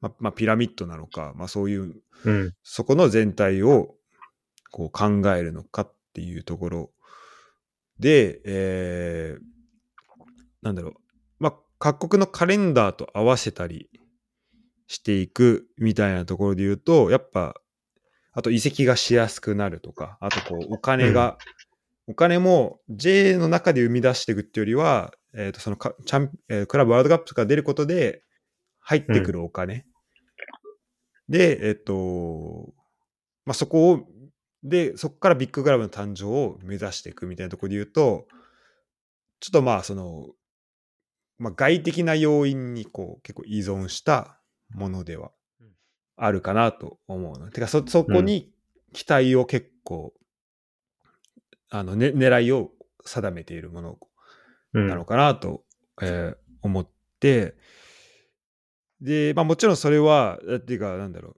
う、日本だけで成立する、っていうか、まあもちろんサッカーの成り立ちも含めで、今の、えっ、と、その、なんだ、まあ、各国の力関係含め、まあやっぱ、なんだろう、日本で成立する、だけで成立するものではもちろんないうん、し、まあ、そういうふうにパワーバランス的にもそっちに豆が行くのはまあしょうがないのかなとは思いつつでもそうなると,、うん、とこの雪国問題のなんだろうね、まあ、だから公設問題って言った方がいいのかな、まあ、これは本当日本特有って言っていいのかな、ちょっとちゃんと他の国調べてないけどと思うから、じゃあここ本当どうすんのっていうのは、あるよね。だから、いや、そうだね。そこのこう、一個の日本の中でも、うーんと、だと、なんだろうな。まああえてピラミッドで言った方がちょっと説明しやすいからそうやって言うけど、この J1 とか、その海外に接点がえ大きいチームっていうのが、結構もうそっちに、あの、多分、オープンだと思うんで、この秋春で言うと。うん、で、それはそこの利益をもう直に享受できる可能性があるわけだから、うんレッツもこれで実際賞金が入るってなるわけだし、うん、で、これでコンスタントに ACL 出れますよ。で、そこで活躍できる可能性が増えますよってなったら、まあ、それはレッツ的には嬉しいことは、まあ、間違いないと思うんだけど、うんと、それをじゃあダイレクトに、その、直接はそういう賞金とかいう形で、あの利益を入れないようなクラブがまだあると思うし、あと、まあ、それは今のそういう季節柄とか、そのキャンプのしや、あキャンプというか、その春先のその活動のしやすさみたいなところにも関係してくるかもしれないけど、そのさっきの、えっ、と、山形とかがさ、えっ、と、開幕5試合をアウェーでやんなきゃいけなかったみたいな、そういうのも関連してくるかもしれないけど、やっぱその東北のチームで、うんと、J1 のクラブが、まあ、まだ少ない。まあ、スタートが結構首都圏とかが多かったとか、関うん。西の方が多いっていうのは、まあ、あるにしても、うーんと、本当まあ、でもまあ、新潟とかも来てるか。まあ、ちょっと 一般化難しいんだけど、でもまあ、そういうところも関係はしてると思うんだよね。その、クラブ数みたいなところで言っても。もうん。絶対雪国の方が活動のその、うんえっと障壁はでかいからさ。そうだね。だから、もし、秋春にするんであれば、そこは、てかその、じゃあ、今だったらカターレとか、えっと、新潟もって言ってたっけ？そういう、弾幕出して、そうだね。新潟だね。うんとかっていうのは、うーん、なんだろう。まあ、それをひ、で、ウィンターブレイクやったとしても、まあ、その、その間のじゃあ活動どうすんのとか、絶対その、どっかでこう、保証し、その分をこう、雪、ウィンターブレイク中の活動のこう、保証とかもちゃんとしなきゃいけないと思うんだよね。このリーグ、うん。そっちに移行するなら。だかうんらそこも含めてちゃんと、あの、考えて、で、まあ、100%納得はできないかもしれないけど、ちゃんとこう、こういう、この問題にはこう、この問題にはこうっていうのがちゃんとこう対応した形で、あの、うん。示せるといいのかなと思うし、まあ、それがもしかしたらこの議事回録ちゃんと読んだら書いてあるのかもしれないけど、でも、まあ今聞いてる、今話して思ったのは、そこの、あの、日本の中で、そこの考え方、てか、方向性にちょっとズレがあるから、もしその、うーん、ビッグクラブを作りたいっていうのはわかんだけど、それだけ言ってて、じゃあ国内のクラブ、他雪国どう、雪国の地域どうでもいいよってなるのは、なんだろうな。あの、あんまこう、しょうーん長期的に見て良くないなと思うかな。で、一方でやっぱこの、うん、で夏場の問題は、それはそっちはそっちであるんだよね。そうなんだ。それが両立してんだよ。そう、両方あるっていうのが、これがすごい厄介で、で、で、この日本の暑さも、またヨーロッパの暑さと全然違うものだから、夏、夜でも暑いし、その避けようがない暑さっていうのがあるから、うーん、これも、で、暑いからっつって9時キックオフとかやらないじゃん、J リーグは。そうだよね。なんか、欧州やってるっぽいけどね。よし、ロシアもなんか10時とか10時半下手したらあるぐらいの感じだから、うん試合終わる頃には 時計、あの、うん日またがってるよみたいなのもあるけど、でも、だそれは多分、えっと、また別問題で、その、うん。街の中心にスタジアムが少ないからっていうのもあると思う。帰宅難民が絶対出ると思う。その今、うん。9時キックオフとかやったら。そう だから、いやまあ、その、そもそもね、だから日本のその立地が結構特殊っていうところが、立地とかその、地理的にすごい特殊だと思うのよ。うん。あの、自然災害多いし、てか自然災害多いなっていうのは本当ヨーロッパいて感じる、その日本が多かったなって。ああ、そうなんだ。だってこっちいて、まあ地震とか台風とか、うん。だ地震、雷、火事、親父の最初二つ全然、もうあんま気にしないもんね。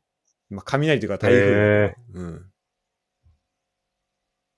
だから、まあ洪水とかはあるけど、その、春先とか夏にちょっとは大雨降って、あの、氾濫とかもあるけど、まあそれはなんか、逆にその治水の部分が、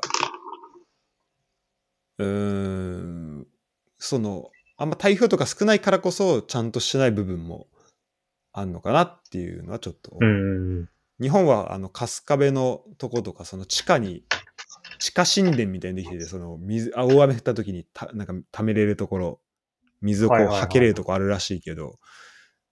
まあそういうのもやってるし、まあ、ヨーロッパもまああんのかな？ちょっとちゃんと調べてないんですけどでもまあそういう夏は夏で大変とかってもあるあるからその日本の気候の部分はまあなんとかしなきゃいけないってあると思うけどだからそこが一個あれだよねあの難しくさせてる部分かなとは思いますね。そうだね。本当そうだね。特殊なんだよな。その、普通さ、ど、どっちかを考えればいいはずなんだけど、うん。日本の場合、どっちも考えなきゃいけないっていうのがあって、本当だから何を優先するかって話になってきちゃうの、最終的に。いや、そうだと思う。なんか、い冬、雪だったら、雪の場合は、そもそも試合ができませんねってなる。うん。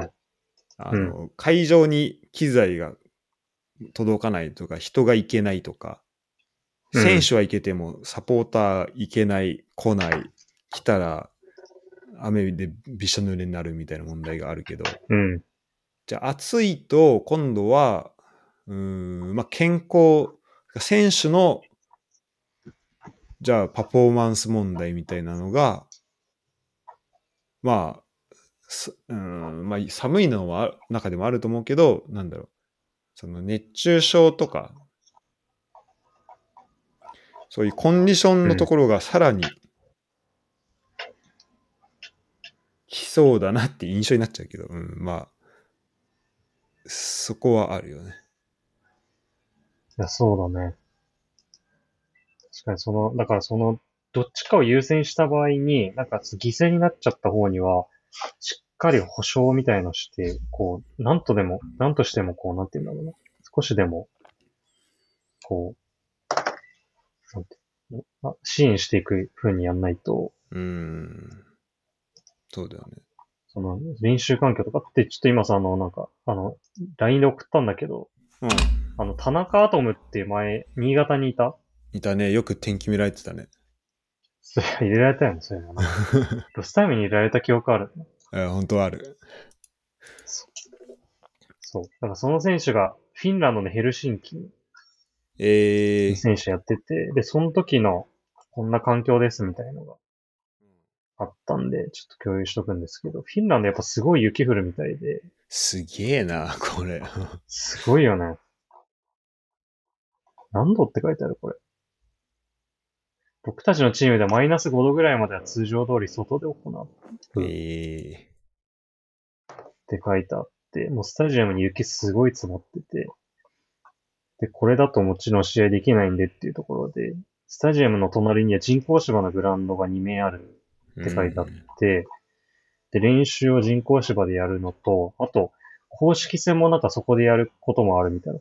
えー、あの、屋内のサッカー場、人工芝の。うん。で、特別ルールで天井に当たると相手ボールになるらしいんだけど。あ、そんなんあんだ。そうあるみたいな。え ー面白い。とかっていうのもあれがな、本当にここまでやんないといけないんだろうなっていうのは、ちょっと思っうん。たな。やるとしたら。そうだね。まあだからその中で、でもやっぱメインのスタジアム使え、だから、やっぱそこもだから犠牲は出てくるよね。メインのスタジアム使えないというか、う犠牲というか、代替しなきゃいけない部分はあるよね。うん。うん。設備をどれだけ整えられるのかみたいな。うん。そうです。そうそうそう。なるほどね。難しいなどうすんだろうん。これだっていうのがね、言えないのがもどかしいよね、これう。ね。ないよね。そうそうそう。ど、だからどっちを選んだとしても正解だし正解じゃないし。いやね。でもまあ、その外部要因考えるとやっぱその秋春戦にしたくなるのはわかるよね。その特に、まあ、浦和サポーからするとさ、その海外、まあ、それこそその、おえっと試合前のビジュアルで、その、だってビジュアルで多分世界地図出したの多分、まあ J リーグだと多分初めてなんじゃないかってぐらいだよね。ああんまビジュアルの歴史し知らないけどさ、で海外でもあんま世界地図出てくることって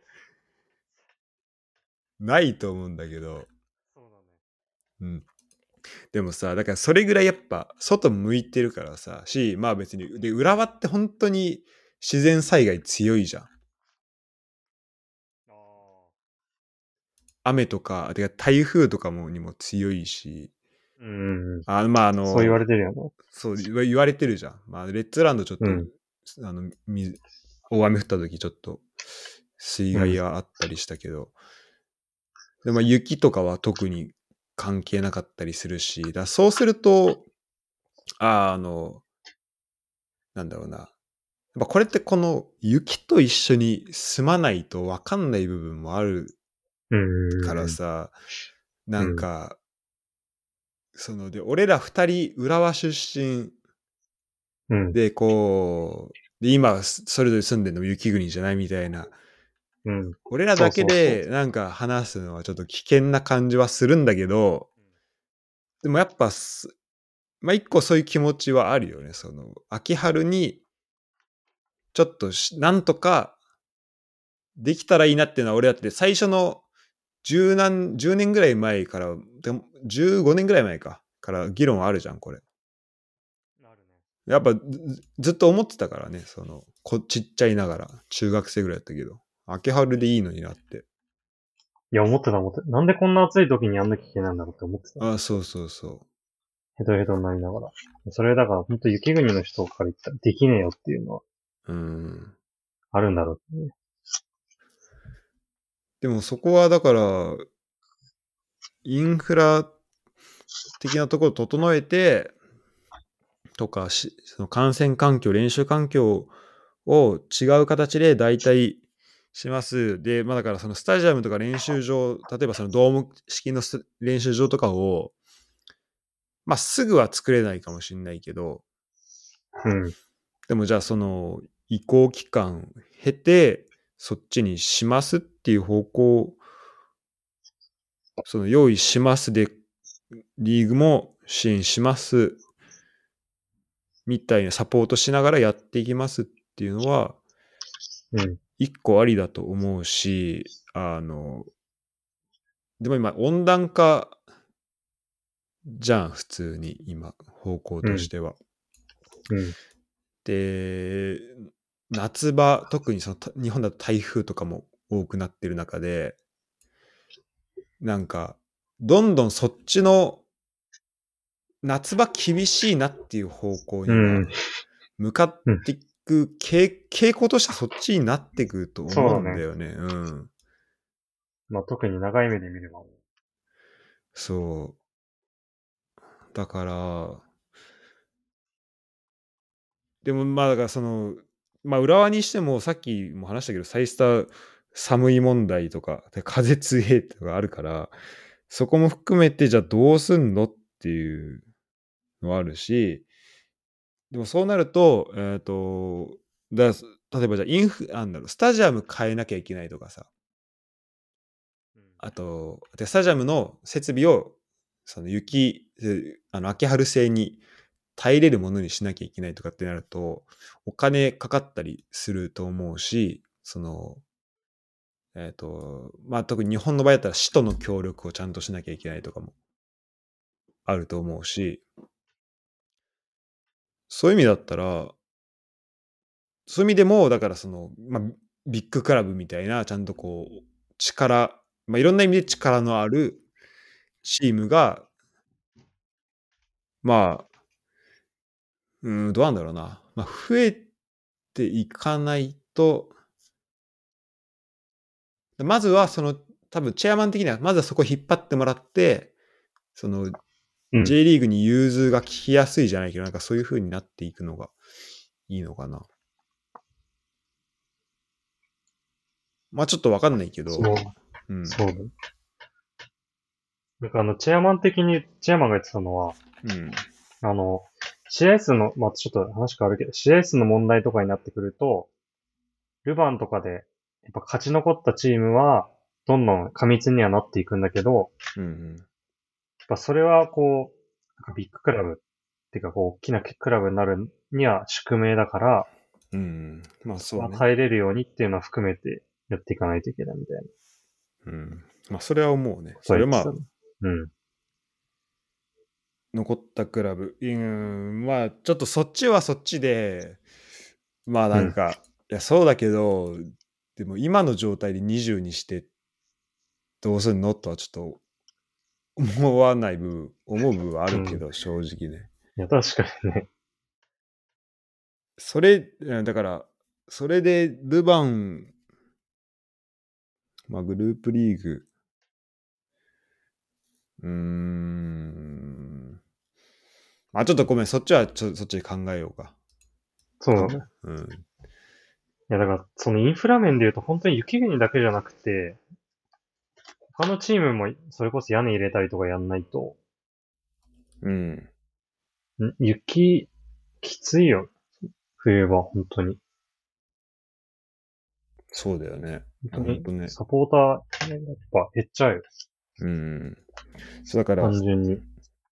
そこでこう全体の、なんだろう、盛り上がりみたいなのが、まあ、首都圏は変わん、だからまあそういう意味でも、やっぱそれは、その、ほ向かってる方向性の違いをちょっと感じるんだよね。やっぱこう多分、影響ないクラブはあると思うのよ。で、それやっぱ考えると、首都圏あるチームだったり、あの、地方都市結構大きい町のチームとかがそういうクラブで、で、そういうところがホームでやる分には、お客さん、まあ、それなりに来ます。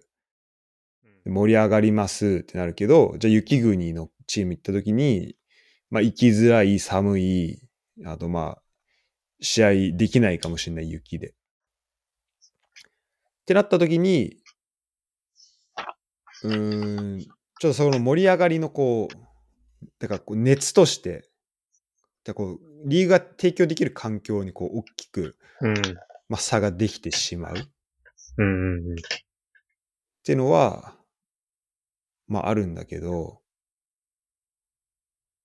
で、まあ今の夏、今の秋は春秋だと、あの、まあ、なんだろう、ある意味、平等に苦しんでもらうみたいな感じにはなるよね、夏場ね。そうなんだよね。でもそれがあんまか最適だとは思えないんだけど、その平等性があるからいいじゃんっていうことではちょっとおかしい。うん、なんかそれ本当日本っぽい平等だなってちょっとなるから、そううんいやその、苦しみは一つでも減らせた方がいいはずだ。うん、そう、だから、で、多分、その、うん、そうね、その、ちゃんとこう、さっきも言ったように、あの、なんだろう、そういうビッグ、まあ、いわゆるビッグクラブが、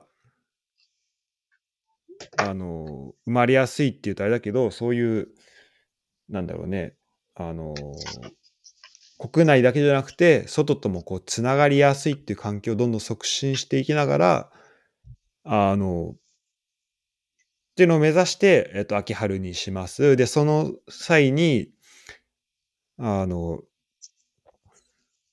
まあ、試合できなかった練習できないっていうチームには、まあ、相応のその、なんか保証というか、サポートができるっていうのがいいのかな。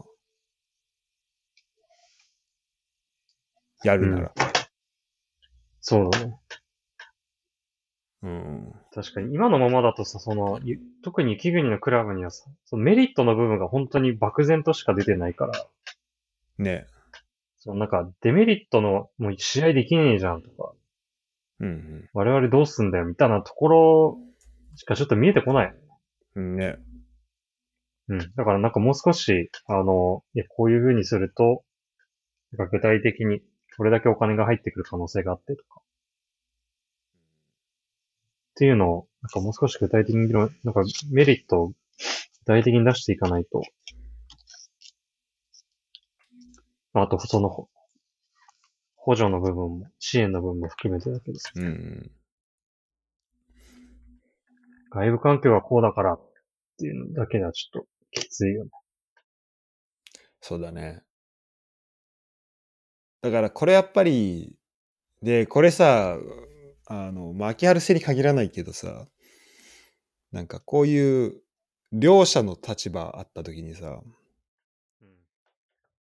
なんかどうしても、こう、まあ、いわゆるチェリーピッキングっていうのなんかこの自分の都合のいいものを、意見を、やっぱ取りがちだし、なんかそっちに目が行きがちじゃん。で、多分俺の今のさっきの秋春製にしながら、その、うまいこと保証できたらいいねっていうのも多分ちょっとそういう、うん。ある程度バイアスかかってもともと秋春製がやるのを前提にしてる部分はあるんだけど、うん。でもやっぱその、なんだろうな。まあだから、そこも含めてちゃんとこう、全部こう理解して、その上で決めたいなって部分はあるから、まあそういう意味でこう考えるきっかけにはしたいよね。そそうだね。こういうのをね。そう。だから今、これもまたなんか検討段階に入ったっていうことだけなんで、うん。そっからなんかいろんな情報が出てきたりとか、詳細な議論が始められると思うし、本当に注目していきたいですね。本うん。J リーグって今いくつぐらいあるんだろうね、クラブね。その雪国、いわゆる。当に。冬に、い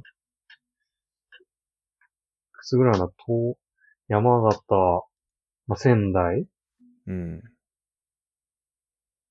あと、秋田とかもそうか？秋田とかもそうか。岩木とかも入んのかな。うん。で、青森、グルージャ、福島、札そ幌八戸とかもあんだね。北ね。ああ、そうだね。で、これさ、J リーグ並べるときにさ、結構北から並べるのって面白いなと思ったんだよ。ああ、下から並べるような、なんか、選手名鑑とかそういうのも。そうそうそう。これ今、初めてはこれめっちゃ便利だなと思った。あと、まあ、カターレとかな長野とかもそうか。そうだね。いやー、日本はやっぱ山がね、多いからな。ちょっと、ここは、でも結構やっぱ議論としては長いし、あとまあそう、犬飼さんとかもそれ喋ってたんだよね。犬飼さんかなりやろうとしてる、2008年ぐらいか。うん。うん。だかなりずっと長い間議論してることであるんだけど、今回割と本当に本格的にというか、うん。進みそうな気配がある。そうね。2007年のアンケートだと仙台山形がやっぱ反対うん。うん。してたみたいね。うんうん。あそうなるよね、そりゃ。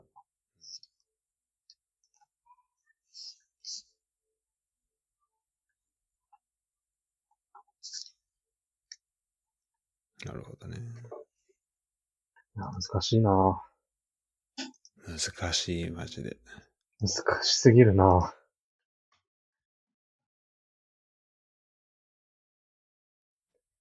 そうなんだよな。なんかこっちは、そう、普通に雪国に住んでないから、なんか、そうし、そっちに持っていきたいって気持ちがね、フラットじゃなくて働いちゃうから、うん。フラットな目線を持つこともそもそも難しいですね。そうなんだよね。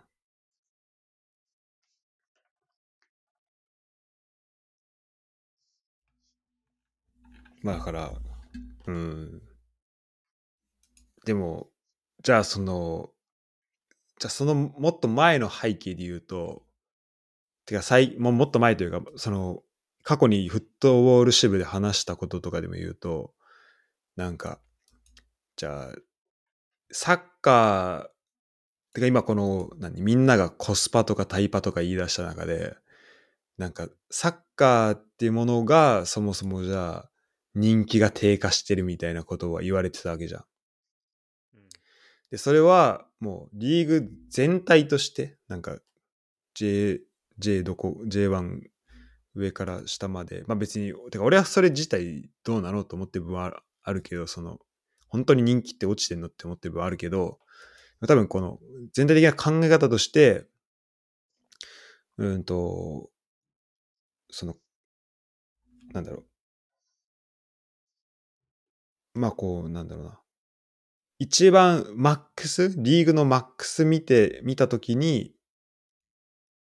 じゃ、じゃあどれだけ盛り上がってんのっていう、あの、部分があって、で、それをじゃあもっとこう世界に合わせていきたいねっていう部分が多分あると思うんだよね。うん。だから、うーんと、そういう意味で言うと、まあ、ちょっとこう、とりあえず、一番トップを本当もうヨーロッパとこう、肩を並べられるぐらいに持ってって、で、その他の、えっ、と、その、そうじゃないクラブは、まあ、徐々に、そこ、だその、ビッグクラブに引っ張ってもらう形で、こう、上げていきたいっていうのが、なんかそのビッグクラブっていうところにはあるのかなっていう気はするけど。うん。でもやっぱね、なんか、ねうん。でもなんかこう、ヨーロッパに合わせるからっていう理由で、秋春制にするとかっていうのは、まあなんか、ちょっと違う、まあそこだけはちょっとち違う気はするんだよね。で、やっぱそのアジアの中で、ちゃんとこの、まあ、でアジアを大きくしていきたい。まあだからそのためにビッグクラブを作りたいみたいな、まあそういうちょっと循環だと思うんだけど。でもなんだろうな。だからまあ個人的には、てか、問題は夏場と冬場をどう避けるかだよね。あそうなんだよね。そうしたらもう別に秋春だろうが春秋だろうがあんま関係ないじゃん。うん。そうだね。そこを二つ避けられればいいんだよね、正直に。うん、で、正直さ、今さ、別に年またいだ時の休みなんてそんなないよね。まあ、それも出てる大会にもよるけど、じゃあ例えば天皇杯出たチームが休み1ヶ月ちょいでまたシーズンスタートっていうのはあるわけじゃん。で、実質休めんのどんぐらいなのみたいなのもあるわけで、そうしたときに、じゃあ、えっ、と、その休みのタイミングをどこに置くのかなっていう問題で、じゃあ今はちょっと冬多めにと、うん。だから全体でどれだけ休みをちゅこう作れるかっていうことだよね。その、あの、な、夏と冬を避けながら。うん。あ、あと、あの、例えば J リーグだ、J1 だったら、まあ、今後の、えっ、と、来年で20クラブになります。で、天皇杯、ルヴァン両方出たときに、えっ、と、スマックスでこんぐらいの試合数になりますっていうのがあるわけじゃん。うん。で、そうしたときに、じゃあそれが何試合例えばじゃあ、えっ、と、仮に45試合とかだったとして、適当に。そ、その時に、えっ、と、じゃあ週1でやったら、休みのし、休みがまあ7週間ぐらいしかなくなっちゃうけど、うん。でもじゃあ、その、えっ、と、ミッドウィークを何回入れれるのか？で、その、入れたときに、あとまあ、えっ、と、国際マッチデーとかもあるから、まあそれも含めて、まあそういうのを全部考慮した上で、その休みの週を何週間作れるのか。で、そうのん1年間のうち何週間か作れるとしたら、それをどこに割り当てるかっていう問題な気がするね。うんうんうん。で、それはやっぱり、それを、その習慣を、週を作るんだったら、やっぱ夏場と冬場になると思うし。てかもっと言うと、なんか国際 A マッチとかを、てかその夏場にやす試合しないならっていう前提だけど、てか夏場を、あ、ごめん、夏場に、えっと、シーズンオフにしないならっていう前提だけど、なんか国際 A マッチとかそういうのをさ、あれ、さっき言った国際マッチってどうなん、どうなるっていう、あれなんだっけ？マッチあえっとね、これもね、ちょっとすごい理解難しいんだけど、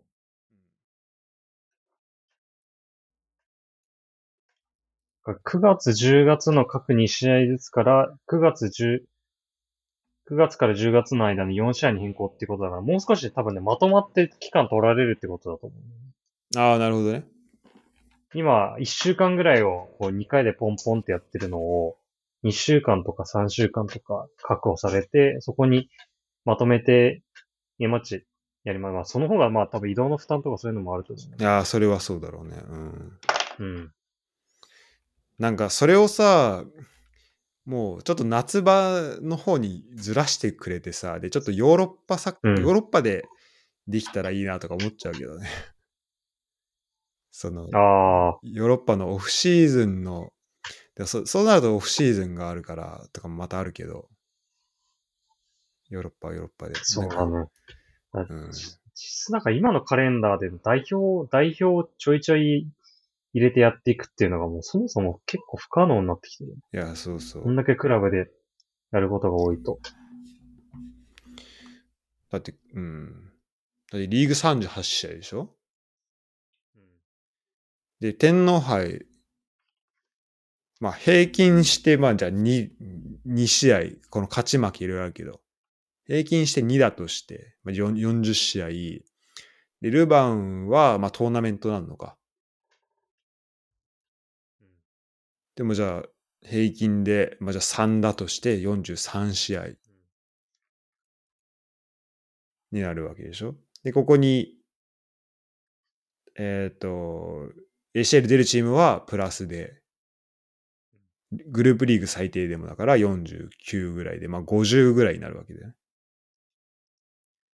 で、勝てば勝つほどそれが増えて、まあ過密日程になっていくっていう感じで、もうその時点でも週1でややるともう、あの、オフないみたいな感じだけど、だから、だからだからそのミッドウィークの週を何個作れるかってことになって、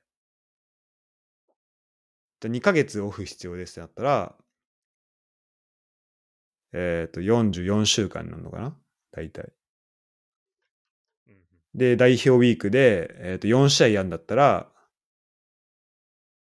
2週間ぐらい減んの ?42 週で、いろいろ、プラスで、まあ、ちょっとバッファ取って40週ぐらいで、じゃあ50試合ぐらいやるみたいな。